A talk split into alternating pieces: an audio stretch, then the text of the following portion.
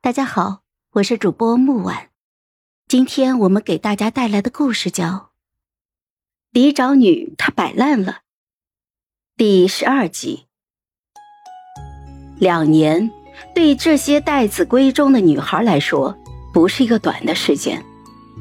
白白蹉跎了芳华，再回来，纵然身上有美名，也不好再一亲了。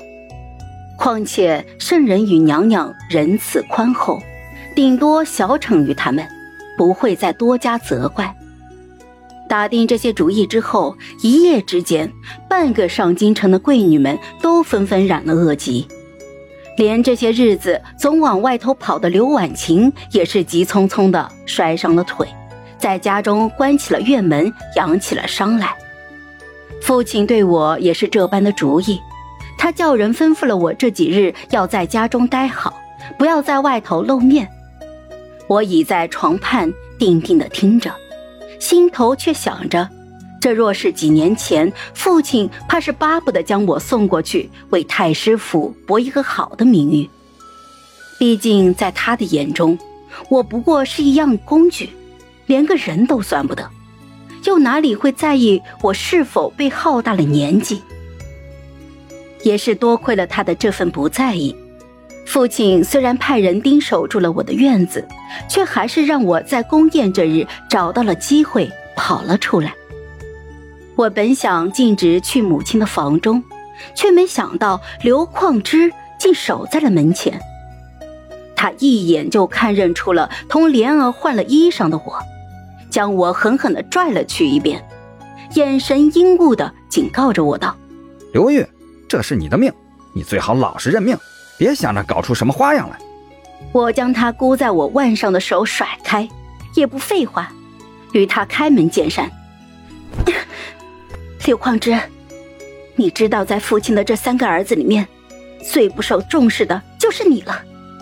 所以，你收了许家送来的钱财，想借此给自己打点一个好前途，让父亲能够重新认识到你的价值。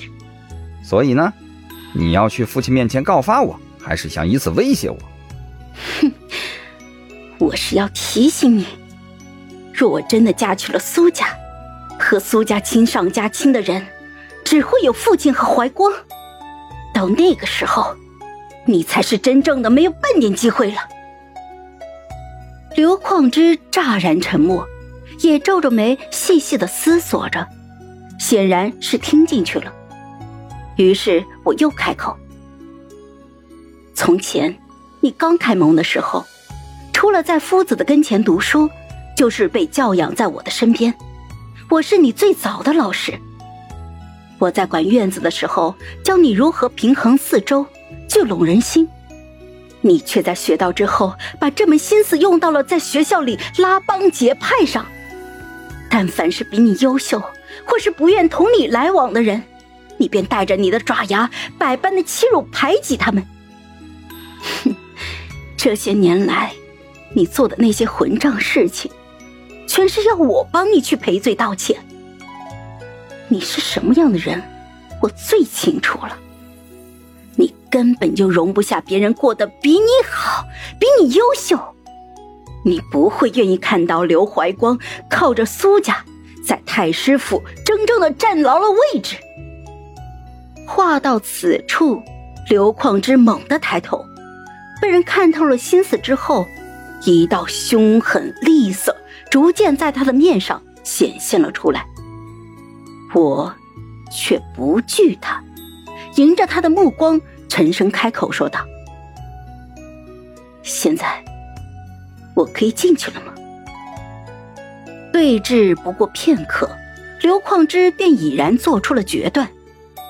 他侧过身去，让我进门。还在那之前，替我将母亲房中的下人一并叫走。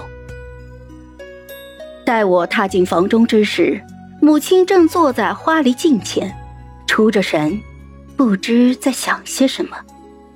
乍然见到我从身后出现，她下意识的手腕就一抖，先前拿在手里的东西便这样一路就滚落到了我的脚边。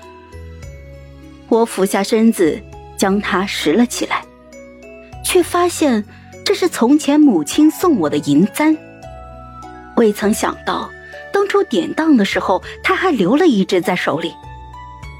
我上前几步，将它轻轻的放到了母亲的手中，随即就直直的跪了下去。